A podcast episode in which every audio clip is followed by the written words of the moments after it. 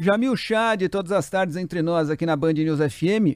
Nessa semana o Jamil falava a respeito dos BRICS, né? É, e, e, falava sobretudo a respeito de uma declaração da ex-presidente Dilma Rousseff, que agora é presidente do Banco dos BRICS. Ela dizia sobre uma possível expansão do, do grupo e também de uma expansão do banco. E o Jamil volta a esse tema, porque chanceleres dos países que formam os BRICS se reúnem justamente para coordenar agora posições e debater a ampliação do bloco. O Jamil tem mais detalhes. Diga, Jamil. Os ministros de Relações Exteriores dos países dos BRICS estão reunidos hoje e amanhã na África do Sul, justamente para preparar já a cúpula do próprio bloco que acontece em agosto no mesmo país na agenda desta semana alguns temas bastante importantes. O primeiro deles, a expansão dos BRICS. Claro, o bloco é hoje formado por Brasil, China, Índia, Rússia e África do Sul, mas existem várias candidaturas de vários países emergentes que querem se somar ao bloco. Um deles é o Irã, o outro, Arábia Saudita. Na América do Sul, Argentina e Venezuela. Há, porém, uma discussão dentro do BRICS importante. De que forma? Quais são os critérios que vão ser estabelecidos para que um país possa entrar no bloco? O Brasil defende que o processo exija a unanimidade de todos aqueles cinco países que já fazem parte da iniciativa. Ou seja, só com um acordo entre todos os atuais membros é que um novo país poderia fazer parte.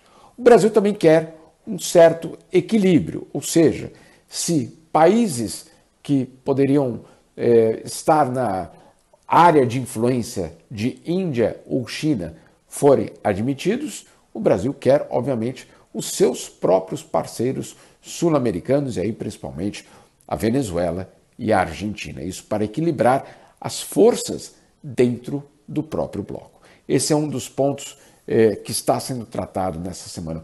O outro é justamente o do Banco dos BRICS, é a capacidade da instituição, que hoje é liderada pela ex-presidente Dilma Rousseff, que essa instituição possa é, se blindar justamente das volatilidades do mercado financeiro internacional, principalmente em relação ao dólar.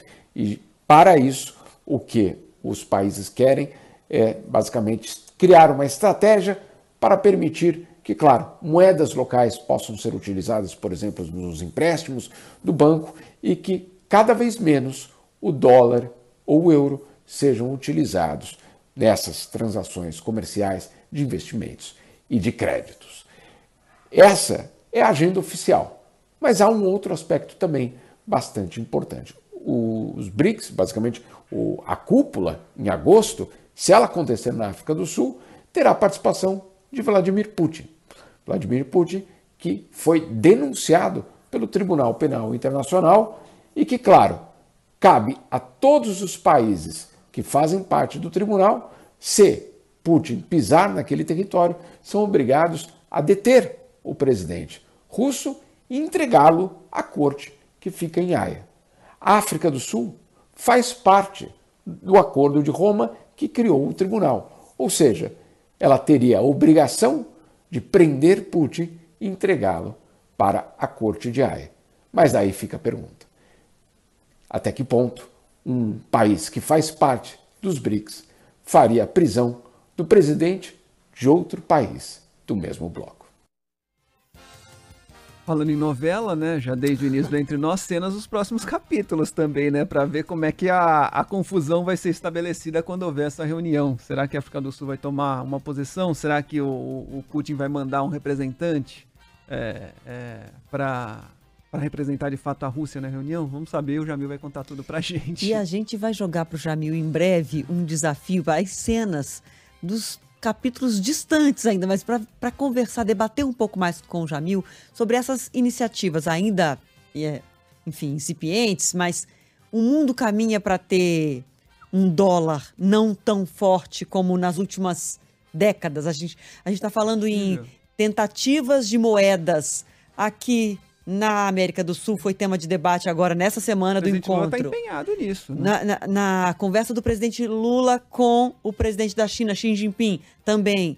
No, enfim, no Banco dos BRICS. Então, essa conversa começa, ela tem chance de, de se tornar mais robusta de fato, e com isso o dólar deixar de ter todo o poder que tem. Claro que a gente não está falando de um mundo sem dólar, uhum. ou isso é utopia, mas é um bom tema para a gente debater com o Jamil depois.